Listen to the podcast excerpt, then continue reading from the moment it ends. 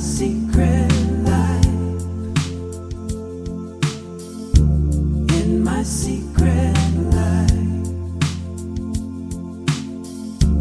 In my secret life. In my secret life. Hello，大家好，这里是枕边风，我是米娅。Hello，大家好，我是象征。那我们又是一个礼拜啊，今天我们来聊点什么呢？呃，先说说你上个礼拜怎么没出现？我们就说这个礼拜吧。上礼拜我出避重 就，轻的，上个礼拜你怎么没出现？我出现了呀。我就是你不是读了那个哄睡的文章嘛，对吧？你负责哄睡，我负责睡呀。所以我这个 我这个角色是出现了的呀。是不是啊？那可不，那您辛苦了，吧？对啊对啊，我可辛苦了，我睡可辛苦了，真的，我还得在那儿捧场群演，对吧？这个在一部戏里一句词儿没有。我操！那睡了一个礼拜的米娅老师，咱们今天聊点什么呀？啊，今天呢，我们小编辑就给我出招儿啊，啊，又出招了。找了点最近的热点。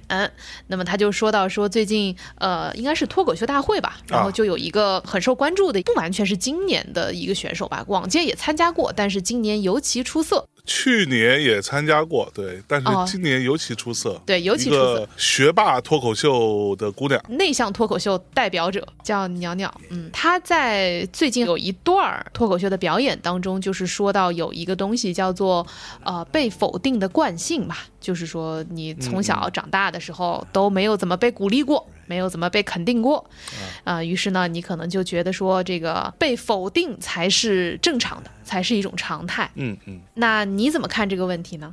我觉得这个对于中国的教育状况了，或者说中国的家庭教育吧，我们严谨一点，尤其是七零、八零、九零这三个代际吧，我觉得是蛮常见的状况，甚至都不能用常见来形容，可能更多的会用绝大多数。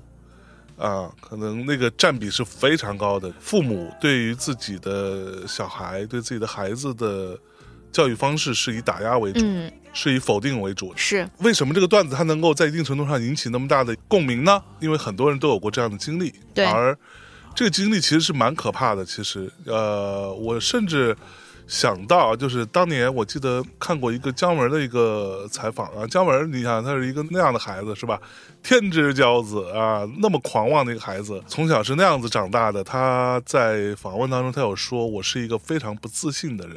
哦，真的 对，你就想姜文都能不自信了，这个事儿得有多大？那他怎么不自信了？对他就是说，就是他为什么会那么的从面对自己内心，当然你面对电影、面对艺术那是另外一件事，但是他面对自己的时候是非常没有信心的。原因是因为他跟他妈妈之间的这个相处关系是。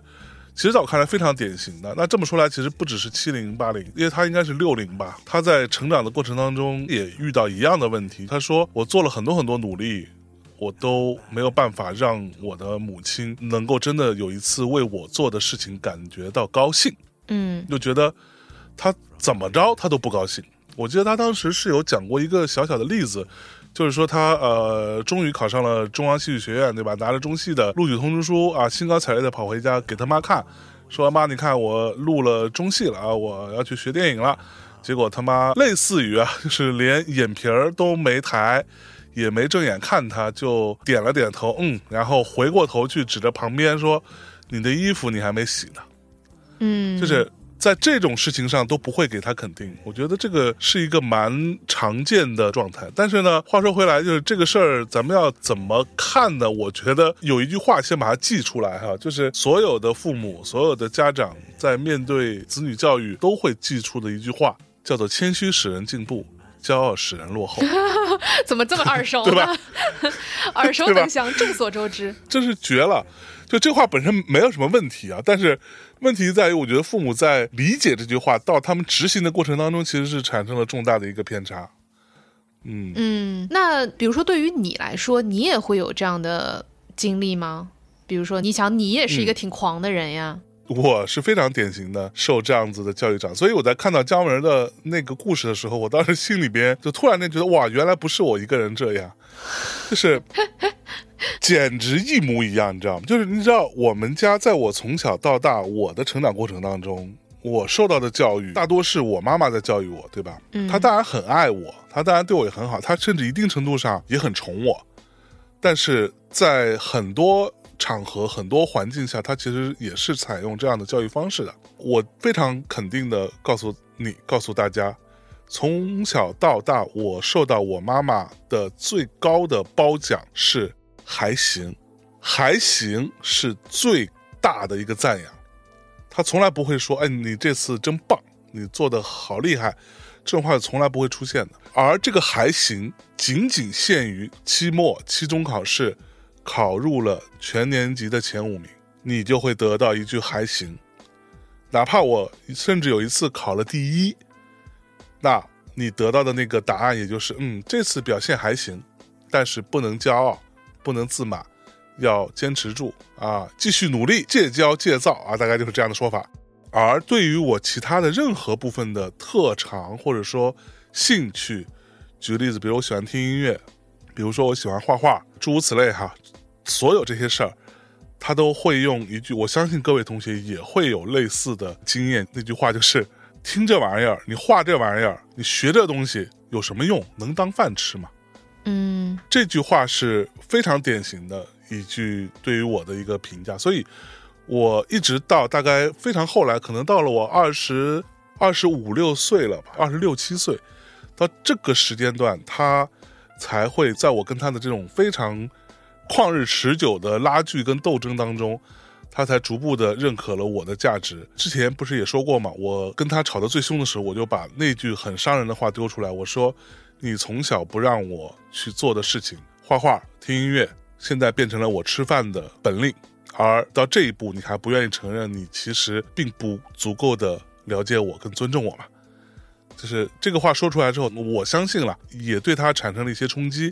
但是从那之后，可能整个这个关系就稍微好一点。那他会觉得啊，孩子长大啦，我就不太管了，大概是这样。我觉得我刚刚说的所有的这些描述，应该是某一种共识，或者说某一种共同记忆。我不知道米娅老师有没有这样的记忆啊？嗯，我也有啊。你刚刚说那个什么“谦虚使人进步，骄傲使人落后 ”这个话，我真的是哇，就是脑海中敲响了咚咚咚的警钟，就感觉就是是所有的回忆都涌上心头。但这句话其实非常令人疑惑，对不对？就是你只要谦虚了，你就能进步。你只要骄傲了，呃，你就立马落后了，你就对吧？就是它其实是一个非常非常简单粗暴的一个总结。我觉得等一下，我其实挺想跟你讨论，就天下的金句这么多，嗯，为什么爸妈偏挑这一句呢？哎，哎，就为什么他就这句 他就信了呢？而且他就是，对吗？就是呃这个，我们等一下再好好来商量哈，有什么可能性？嗯但是我觉得在这点上，其实我小的时候呢，可能没有像你刚刚所说的，你跟你爸妈的这个情况。我当然家里也会以抑制我的活泼天性为主，因为我小的时候，别说是他们太活泼对，了这真的是太活泼了。就是我小的时候，别说是他们觉得我可能会骄傲使人落后，连我自己都觉得，嗯。因为我在很多事情上我没有长性，嗯哼，就是什么叫毅力，不认识，不懂。就没见过，就五分钟热度，就所有的事情我都是学的特别快，然后呢嗯脑子特别灵活，但是我很难长久的、恒久的持续做一件事情。但是小孩都这样，但是我可能在这件事上比较天性啊，比较突出一点。对对，尤其突出吧，可能，嗯，我爸跟我说，在我很小很小的时候，那是是什么幼儿园还是什么小学什么的，呃可能小学也就是小学一两年级啊，然后他去送我上学，然后送完了以后，我爸这不是爱女心切嘛，然后我就在里头上课，然后他就在门口看着我，就在窗户上张望那种。监视我，嗯，然后他就跟我讲说，我有两个特性，第一个特性就是我在那儿坐着吧，就是一直在扭来扭去，就是就没有就呃，我们当地有一句话叫做呃屁股上长螺丝钉。那个就是我，就是完全坐不住那种小孩儿，嗯，固有，对，到处固有，到处玩儿，就勾引东勾引西的，就是到处跟这个那个逗弄逗弄，跟那个招惹一下。然后第二呢，就是我特别爱接话，嗯，就老师上课说啥，我就在下面接话，你知道吗？所以就是那种特别讨厌的小孩儿，嗯，就巨讨厌那种，就巨烦人那种小孩儿。哎呀，记得我之前也在节目里面说过，我爸还告诉我说，那种什么上课铃一响，所有人从操场往教室走，只有我一个人火速从从教室冲向操场，冲向滑梯，然后滑两下之后再回来，这就是我。对，就那个特烦。你是那个逆行者，对我就是孤勇者，你固有者，对，哎，就特烦人那种小孩儿，所以可能也因为这个，所以我天然我的好奇心啊，我的自信心啊，其实都是很强的。那在这种情况下，就是骄傲使人落后吧，我就是明显，我爸就老说我，就但凡取得一点小成绩，我就会顺着杆儿往上爬。嗯然后而且就呲溜一下就爬上去了那种，就觉得自己好了不起，好棒哦那种。那所以呢，呃，那个时候基本上是我妈还有我外公主要以抑制我为主。嗯我爸呢，呃，有的时候还是会说啊，这个不错啊，就是我爸属于那种比较 balance 的。呃，相对比较平衡的那种教育者，因为我爸以前也是学教育学的嘛，其中一门学科是学教育学的，嗯然后他还懂一点心理学，还懂一点儿童心理学，哎，然后所以、哎对，然后叫什么儿童心理学还是教育心理学，总归就是有点那个交叉学科的本领在身上啊。嗯那么所以经常还会寓教于乐一下，经常还会那个平衡一下我的性格。但你这句话，你刚刚说那个谦虚使人进步什么的，基本就是出自我妈和我外公。嗯对，但是呢，我觉得我不知道为什么，我长大了以后，这种自信心和很深刻的这种既自负又自卑的那个、那个、那个东西啊，就特别明显。就长大了以后，嗯这个在我的嗯幼年时期应该没有那么明显。就当我自己去回忆的时候，嗯，我记得我们有一次也有在枕边风的节目里面聊过很拧巴的这种性格是怎么来的。嗯但我觉得，就是我后来可能我自己也在执行谦虚使人进步这件事儿，就是谦虚这个东西变成了一种门面，嗯就是好像无论你面对谁，你都得先谦虚起来。嗯，是对，但是事实上，谦虚是一种就有点做作和虚伪的一件事情吧？嗯哪有人可以这么谦虚呢？尤其是你越年轻，你越不可能做到谦虚的，是，对吧？就是所谓初生牛犊不怕虎，你怎么可能在那么年轻的时候你就觉得啊好谦虚啊？人家你做不到的。就是我真正开始体会到说哦，我不懂的事情我不懂这件事，那都是在我三十岁以后了。是，我三十岁以前，我不懂的事情，我不觉得我不懂，我觉得我可懂了。嗯，老厉害了，对吧。？但是呢，你在门面上，你又表现的很谦虚，嗯嗯你有各种请啊、您啊，然后各种哎跟您请教啊，就是各种客套，特别多。对，嗯，现在回忆起来就还挺虚伪的吧？就我倒是觉得有礼貌跟谦虚和过度谦虚其实还是不一样的。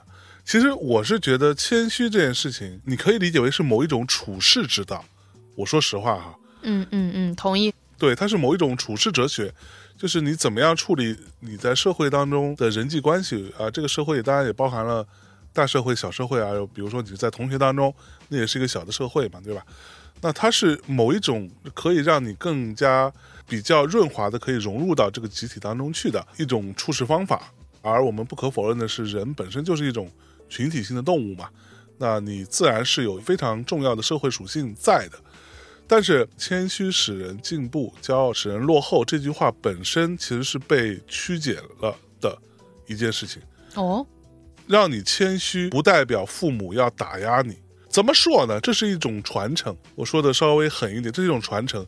说白了，我从小听到的这句话，其实我爸很少跟我说这句话，你知道吗？当然，一方面他可能也不太负责我的教育问题，在我身上花的时间就不会那么多。那他经常要出差啊什么的，那我妈负责教育我，所以我爸其实不太跟我说这句话。而我妈说这句话的时候，她经常说，就她从小时候就是这么被教育长大的，她的父母也是这么教育她的，她的父母甚至也是用这种打压的方式带着她长大的，而她就会把这一套东西，按他自己的逻辑，把它变成了某一种经过践行的某一种真理，然后又传承到我身上。所以这个是一个很大的问题，就是好像小朋友如果不用这样的打压式的教育、否定式的教育，这个小朋友就完蛋了，就死定了。而他们想象中的那个东西是非常极端的，你知道吗？如果你的小孩不是被这样子一味的否定、一味的否定，对他的最高评价只是还行、凑合，这种状况下，你的小孩就会走向另外一个极端，那就是杀人放火。啊，对，就会变成一个社会的不安定因素。他们从小对于，比如说，我现在回想起来，对于我经常说的一个例子，就可能就是某一个什么什么人，他们家父母是比较纵容他的，比较惯着他的啊，什么都说好，后来那个小孩就不好了。大概就是会是一个这样的逻辑，非黑即白式的价值判断，我觉得这是非常可怕的一件事情。我可以非常负责任的说，我见过很多很多人，而我们在中国内地啊长大起来的小孩，大多数都没有那么有信心或者有自信，跟国外的孩子比起来，比如说我们如果今天要去纽约，我们要去伦敦，whatever 这些地方，如何在一群人当中迅速的识别这群小孩，大家都没有说话，他坐在那里，他就是一群中国孩子。就是你看到每个人脸上写着怯生生的没有自信的样子，你是可以分辨出来的。我懂你意思。我觉得你刚刚说的这一堆里头，其实信息量还挺大的。就是我我我所谓信息量是指我其实有好多问题。嗯，首先，我觉得我们还是应该要说一下，就是自信这个东西啊，我真的不觉得，比如说就是盲目的自信，或者盲目的毫无节制的去自我展示，或者就是觉得自己非常厉害怎么着的，我觉得这个好像也不是那么回事儿啊。它其实也不能呃然放在一个很健康的自信的范畴当中。是我自己的定义，所谓的自信是你对于自己，呃，能做一件事情，或者你对于自己说出来的观点和立场，第一，你有观点和立场，对吧？就是等于说你对于自己这件事情比较 sure，就比较确信，然后并且你能够相对坚定的去表达出来。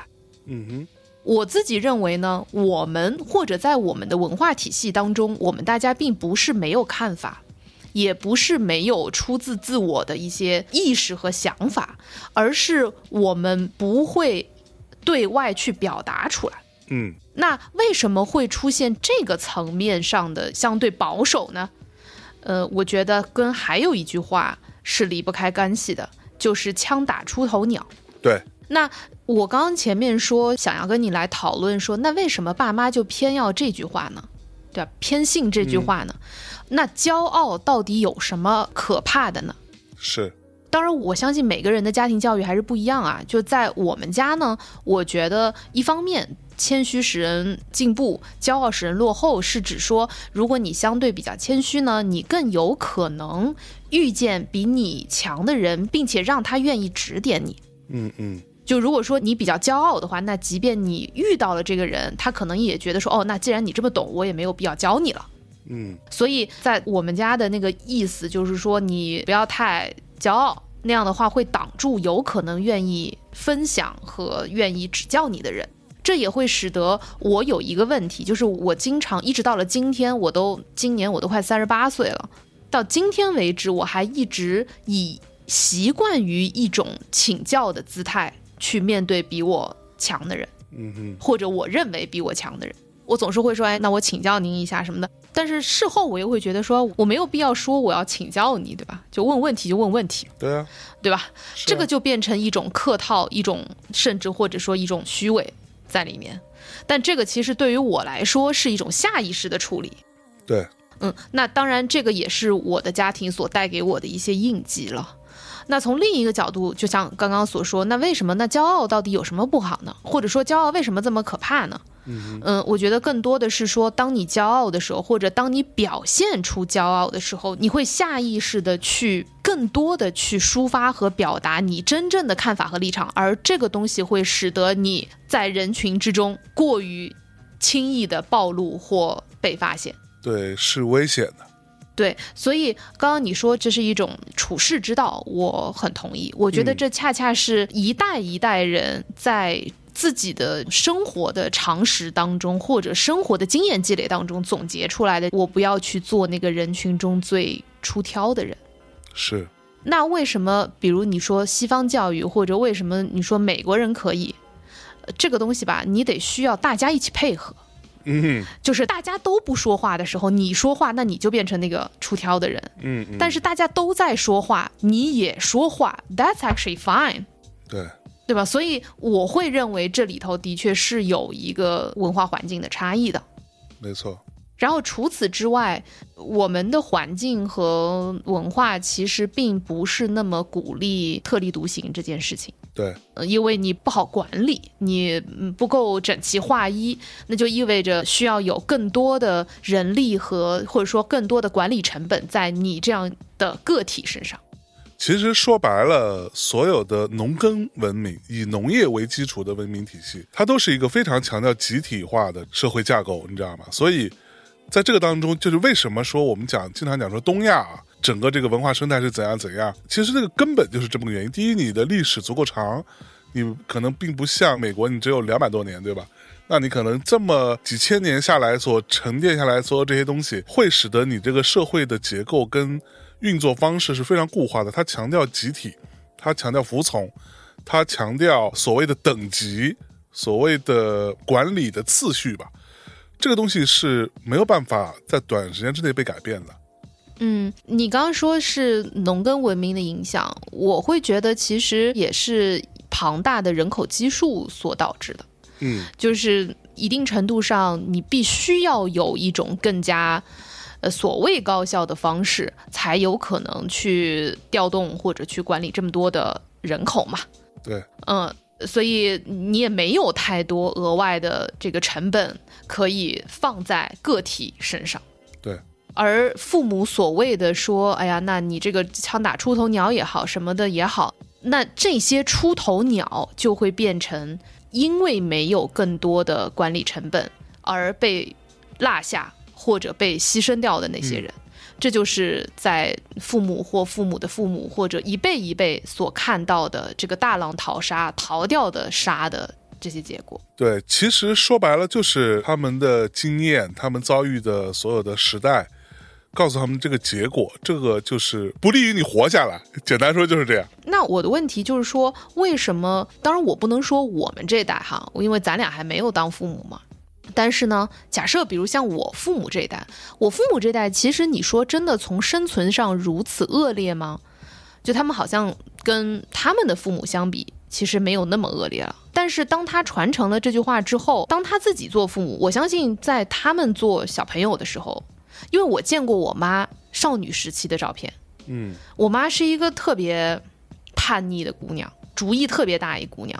嗯，但是当她当了妈之后，她也会完美的承袭了这句话，然后就又跑来跟我讲。是而且她就是在我很小的时候，她会跟我说：“你看，妈妈当年成绩可好了，妈妈当年可谦虚了。”但其实屁嘞，屁嘞！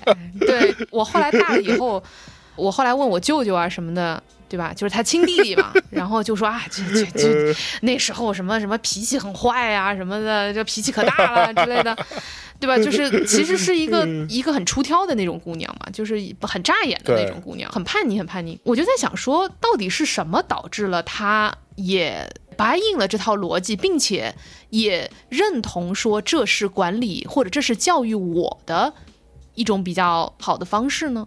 这个我可以简单的分析一下，好不？好呀，我并不是说咪妈啊、是这样想的，但是就我跟米娅的妈妈，也就是我的丈母娘啊，这个相处过程当中来说，我觉得米娅算是非常幸运的。你跟绝大多数的中国孩子成长过程，尤其是你这一代，就是我们这一代比起来，已经算是非常宽松的了。而我看到的，我事后我自己去整理跟总结的，为什么父母会这样的打压的否定的方式去教育孩子？我觉得有如下几个点啊，仅供参考。这个当中，我不认为我有任何恶意的揣测的成分。这当中第一点呢，叫做无法平等的面对孩子。我们的父母并不认为他跟你是平等的，他认为你是属于他的，you belongs to her，所以他对你有一定意义上的处置权。所谓的负责任，当然也是从这个当中衍生出来的，就是他并不把你当做一个独立的人来看待。为什么这样子的矛盾会通常随着孩子越长大越激烈？这也非常容易解释，就是因为小孩子在你非常小的时候，你还没有所谓自我的独立意识，这个长大的过程是你自我独立意识逐渐成长和完善的过程，所以你才会产生这样的冲突嘛。这是第一点。第二点就是。父母并不愿意，或者说不太想去承认孩子的闪光点，更愿意去看到孩子的劣势。这个原因是过分的把自己的小孩当做你们这个家庭未来的唯一的一个希望。就比如说我爸妈好了，我可以举个例子，那非常简单，他们就觉得我们小时候因为赶上了一些什么社会的运动，一些奇怪的事情、糟糕的事情，导致他们没有办法继续上学。而他能看到的上学有一个好的学历文凭和学到更多的知识，是你可以让你的未来变得更好的一种可能性，而且可能是唯一的出路。就绝大多数的普通家庭来说，所以他会把这个标准会无限的往上提升。你这个对了，但是我不能告诉你，你这个对了就 OK 了，你还要在其他部分对的更多，你要做的更好。这是第二点。第三点是我们那代的父母，包括。什么六零七零八零，我觉得都一样啊，包括九零，很多的父母，我觉得是会把自身的对于生活的不满，甚至是某一种自我厌恶，和他对于这个家庭的，无论是物质的，还是说希望层面上的、社会地位上的，包括攀比心理上的所有这一切的焦虑，都投射到孩子身上，因为他们非常清楚的知道，说父母已经没有办法改变了。就是他现在已经这样了，而你这个小孩，我把你生出来，我花了那么多时间来培养你，给你吃，给你喝，让你去上学，陪着你改作业，给你开家长会，赚钱给你养你育你，他妈的，你不应该做的比我们做的更好吗？要不然你对不起我们。这个逻辑是真实存在的，就是你的这些焦虑或者说对于生活的不满，是找到了一个发泄的出口，而这个发泄出口跟希望、跟厌恶都息息相关。这个部分我稍微做一点点小小的揣测，但我不认为是我过度的揣测。为什么经常说别人家的孩子？别人家的孩子怎么怎么着？别人家的孩子为什么能考年级第二，而你却只能考第三？别人家孩子为什么能够获得奥数比赛名次，而你却连入围都没有？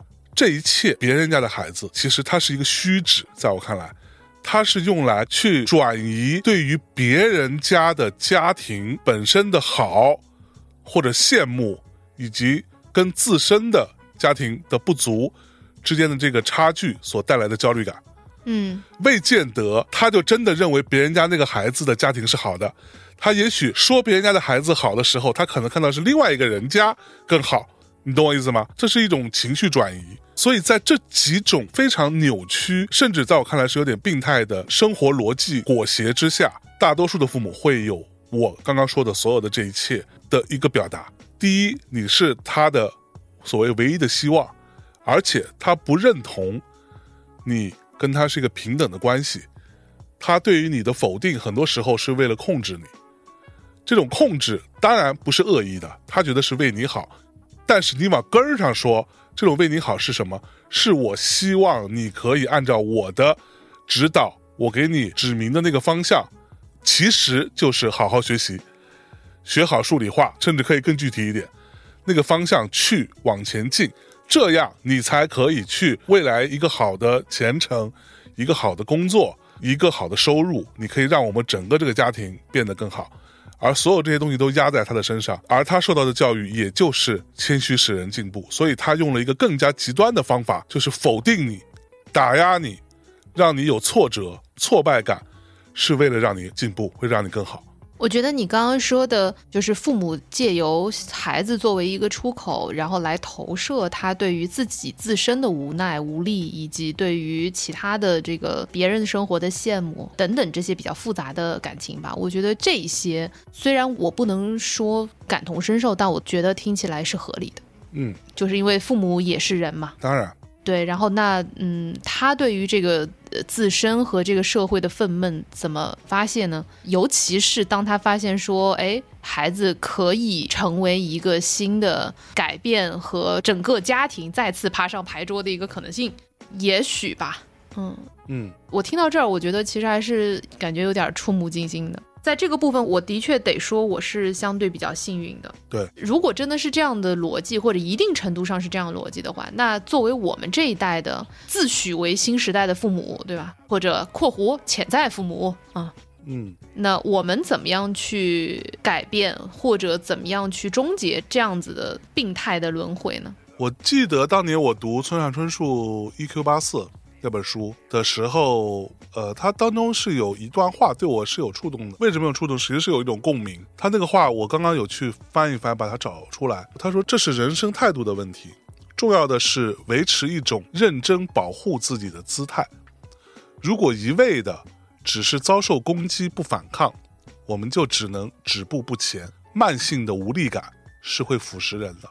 就我为什么会经常的说一些奇怪的话，比如说我说摇滚乐拯救了我的原因，不是说我觉得这样子听起来好像就很文艺很酷，它是一个事实。如果说我在我青春期的时候，我从十三四岁开始，我没有听到摇滚乐，没有听到英国的那帮混混们做出来的那些东西，他们的歌词、他的唱腔，他用音乐表达的那种粗糙和莫名其妙的反抗，我其实是并不知道我可以去反抗，甚至可以保护自己的。而在这个过程当中，我其实是用一种非常激烈的方法，尤其是到了我差不多十六七、十七八岁，大概那个时间段是我非常激烈的时候，是用来跟父母做对抗的那么一个状态。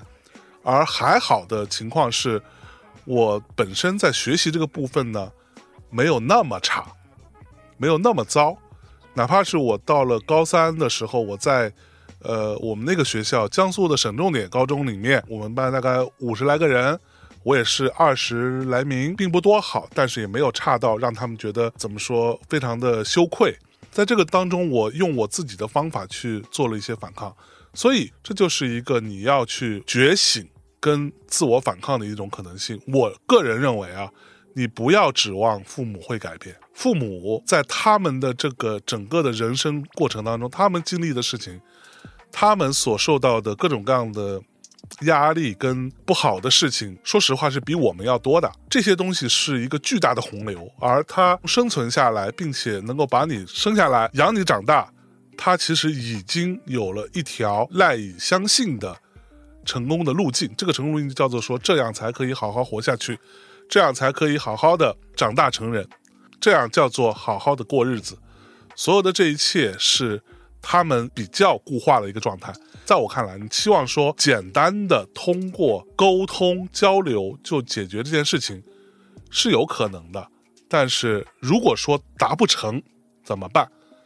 请你保护你自己，这是我的一个小小的建议。而且我稍微插一句，就是我刚刚一边说的时候，我一边在想，肯定会有人说，父母这样子打压你，这样子否定你，其实是为了提高你的所谓抗压能力，或者说什么抗挫折的能力，对吗？我觉得这是一个 fucking ridiculous 的一个说法。这个不叫抗压，抗挫折是什么？抗挫折是让你知道社会上会有挫折，你会失败，而他会跟你站在一起，教会你如何面对失败。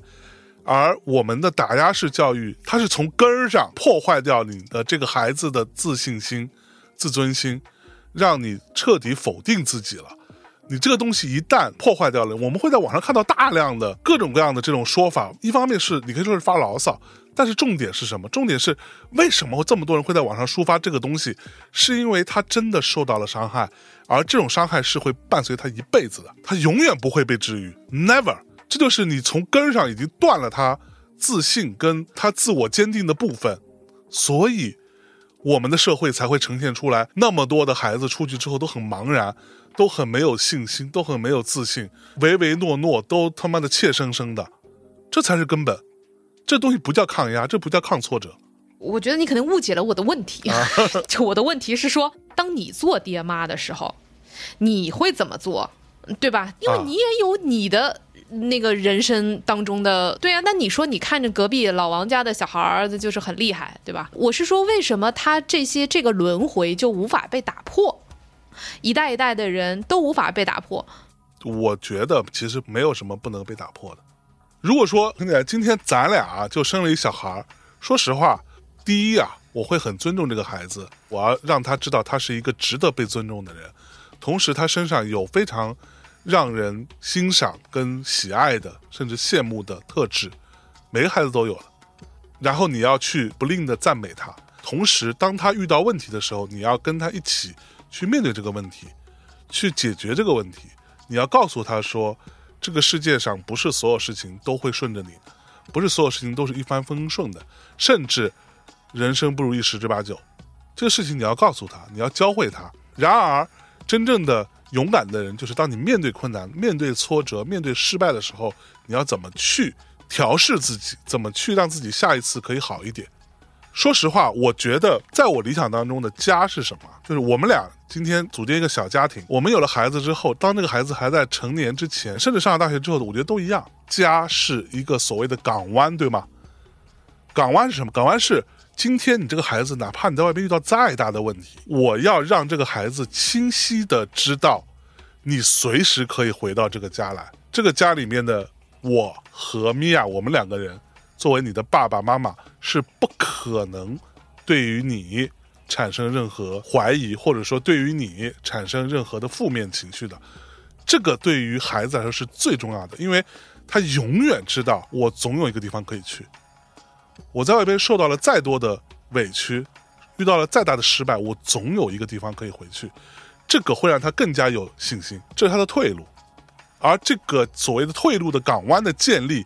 是从小建立的，你不可能之前在十八岁之前，你跟他永远都是打压式的否定式教育，然后突然之间你跟他说，没关系，你在那边进入社会遇到任何问题，你都可以回来，他是不会信的，或者他下意识他也不会那么想的。最后，为什么我们的父母跟孩子之间的关系，有的时候就会变成某一种，当孩子真的缺钱了才会来找你的原因？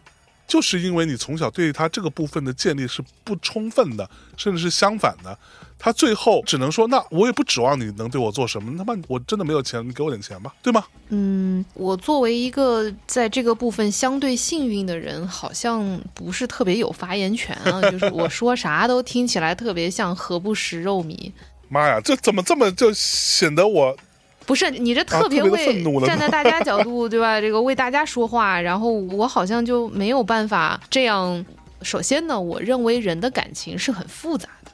嗯哼，就是无论对于父母来说，还是对于孩子来说，我觉得人的感情都是复杂的。嗯，有这么多的孩子和自己的家长，可能大家甚至都，我举个例子，比如说这个打压式教育长起来的小孩儿。嗯，他一边受着打压，一边在心里还是明白说父母是爱自己。当然，我觉得大多数的小孩儿还是会，或者说在那么多年、经年累月的相处当中，总归父母是爱自己的这件事情。呃，如果连这点都撼动了，那我觉得可能是另外一种家庭的情况了哈。是对。那我现在如果是说大多数的这个正常家庭的呃孩子的话，那么当然你和父母之间关系好或者不好，嗯，我觉得在嗯早年间说跟父母关系巨好巨好的，其实也属于特少数的。对。嗯，就是大家一起，就像之前我在节目里面说过，就像两只大闸蟹一样互相钳，这个是常态。是，那我觉得这个其实一定程度上也是你成长的一个过程嘛。嗯，我刚刚说就是比如说你说，呃，父母他对于孩子去做某种自己人生的四分之一场了这种投射，或者把最后的一些希望，然后希望有孩子去继承。我觉得这种特别人性根本的需求，是我们谁都避不过去的。嗯，如果哪一天我们俩有了孩子，你难道不会希望他青出于蓝吗？当然希望。对啊，你难道不会希望他你没做到的事情，他能够去勇攀高峰吗？我觉得这是一个基因传承当中的东西。我会希望，但是我不会强迫你非达成不可，对吧？不不不不不，相信我，你爹妈也没有让你非达成不可。自己的孩子生下来过一会儿，你就知道他是个什么样的小孩儿了。你只是不认输罢了，对 对对，就是他得有多像那时候不争气的你，你心里掂量一下就，你难道没点儿逼数吗？这个中间是有一种非常绝望的情绪的，你知道吧？就是你又知道他，哎呦，我这孩子其实不太行，就好像不是很聪明的样子，但是他妈怎么办呢？你就会有种又绝望又愤怒，然后你就会用这种糟糕的方式对他，你希望能够把他掰回来。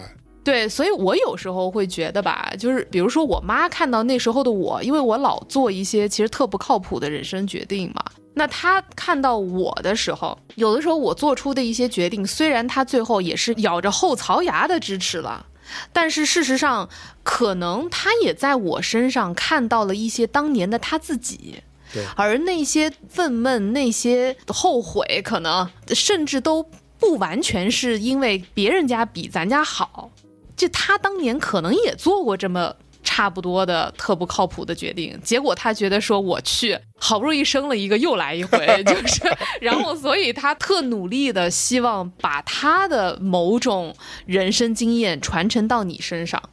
嗯，那我觉得有的时候，当他说出“妈妈，这也是为你好”的时候，他也不是在骗人，他也不是非得让你怎么着的，就是达成他的心目当中的愿望。他有的时候也是希望你能够不要再跳进当年他跳过的那个坑。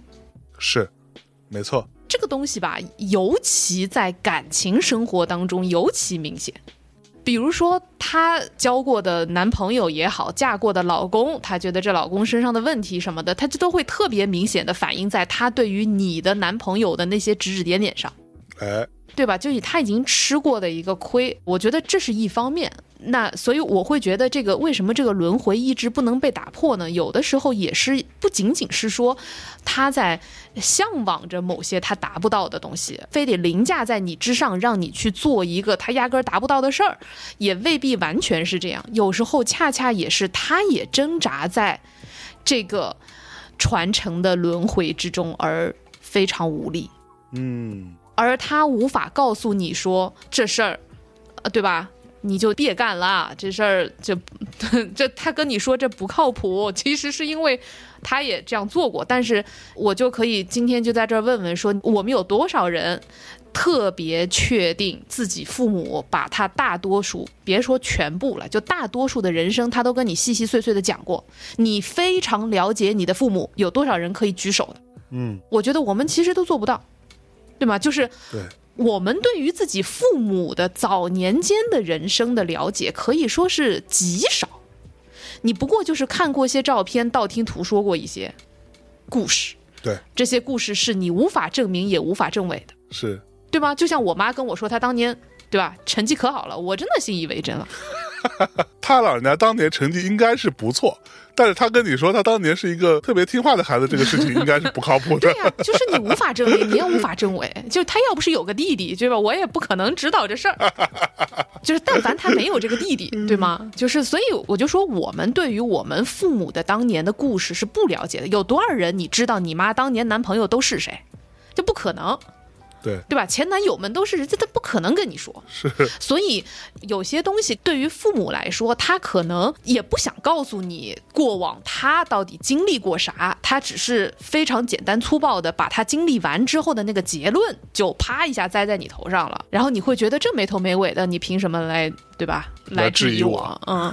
嗯我说实话，我这说完这些，我现在就变成这个人民的敌人了。我我这不是在替父母说话，我只是 同理心一下，换位思考一下吧。是，然后呢，除此之外，就是我还是会觉得我们大家都是人。对于父母来说，当他面对，因为我们人生的前半场是我们父母人生的下半场，嗯，而这个下半场恰恰是。对于父母来说，是他人生中增加越来越多他不明白的东西的那个半场。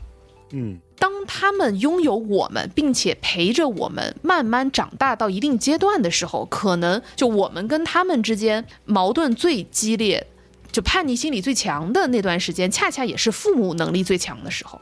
嗯但是当我们年纪越来越大，了解的事情越来越多，学习的越来越快，这个能力越来越强的时候，其实父母恰恰是越来越不能 get 这个世界的那个阶段。所以，呃，有的时候，其实当他在给你一些人生的这个看法的时候，他们也是比较疑惑的。那你说，当他在疑惑中，他能借助什么呢？他只能借助他早年间的经验。你不能期望他能够这种跃进式的去成长的呀。所以我自己会觉得，但凡有一天我们或者任何在听这个节目的朋友，但凡有一天我们在做父母的时候，有一件事情，也许至少是我们可以做的，就是不要过早的放弃这张牌桌，就不要过早的下牌桌。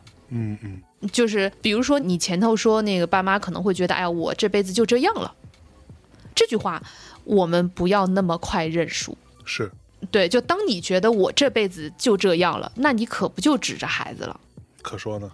对，就是所以，只要你一天不觉得我这辈子就这样，只要你有一天每一天都觉得我的人生依然可以被改变，我依然不害怕做出任何改变，我依然可以对于我现在的人生，我能用我的力量为它增添一些东西。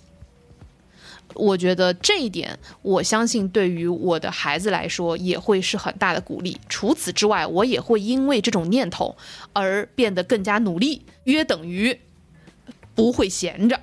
嗯哼，对，嗯，对，我觉得做父母有一件事情特别重要，就是不要闲着。就是你一旦闲着啊，这个问题就出现了，你就要开始 去，对吧？所以我觉得做父母有一件事情特别重要，就是永远不要闲着，永远给自己找个事儿干。对，有道理。我觉得咪姐说的特别对。呃，所以呢，我觉得还是回到那个呃否定成为惯性这件事儿啊。我觉得我们刚刚聊了很多关于否定，或者说应不应该否定，应不应该打压，并且我们自己作为父母，我们能不能破解这个打压的或者否定的呃这个魔咒？但是另外一个词儿叫做惯性。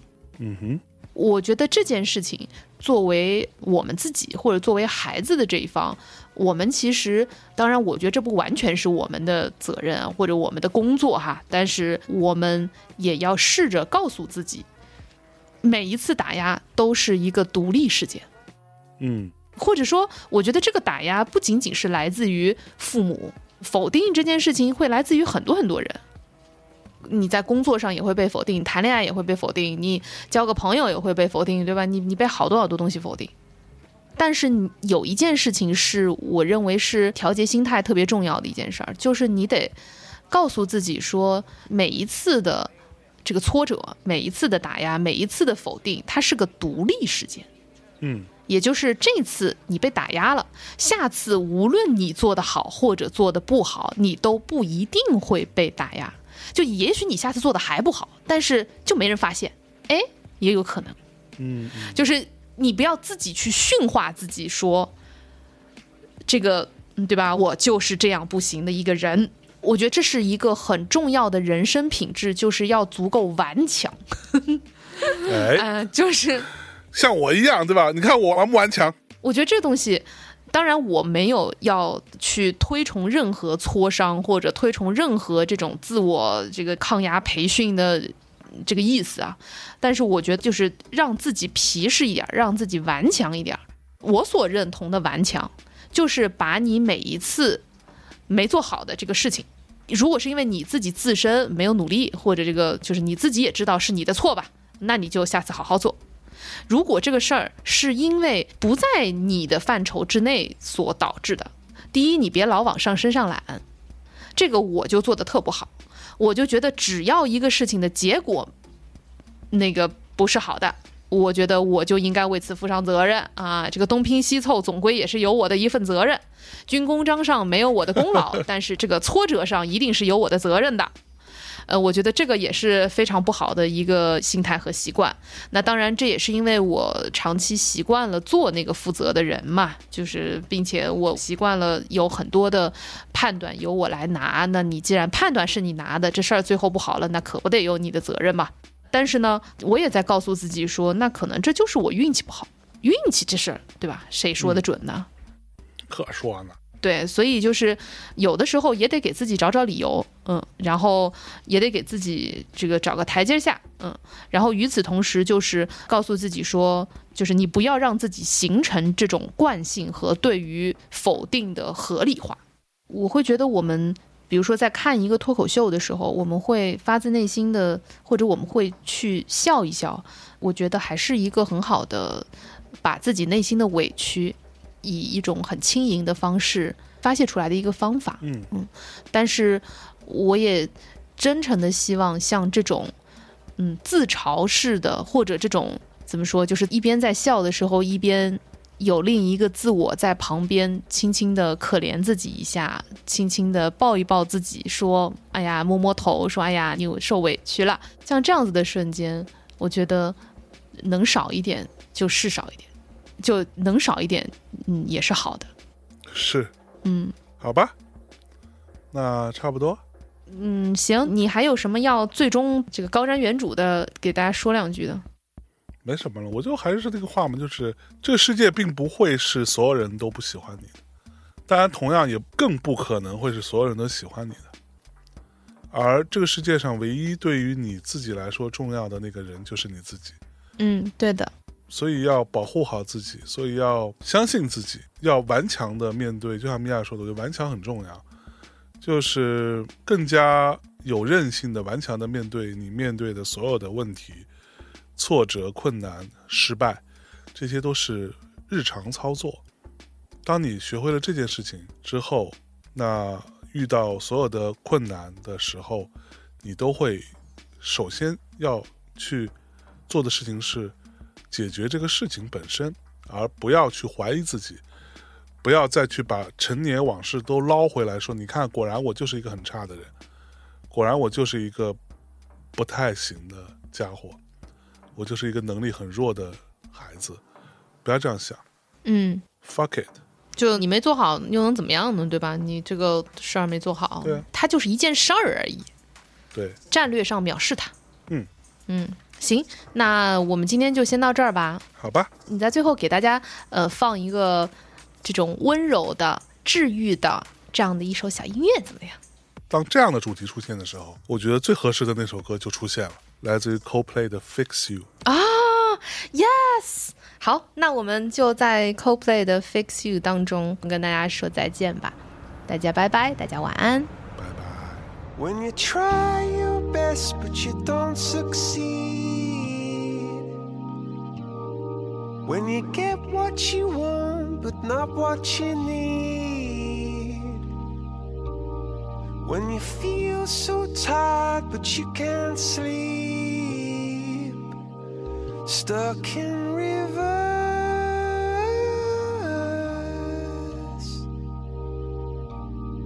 And the tears come streaming down your face When you lose something you can't replace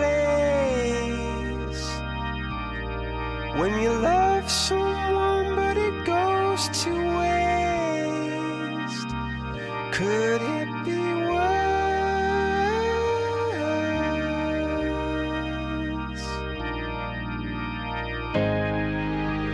Lights will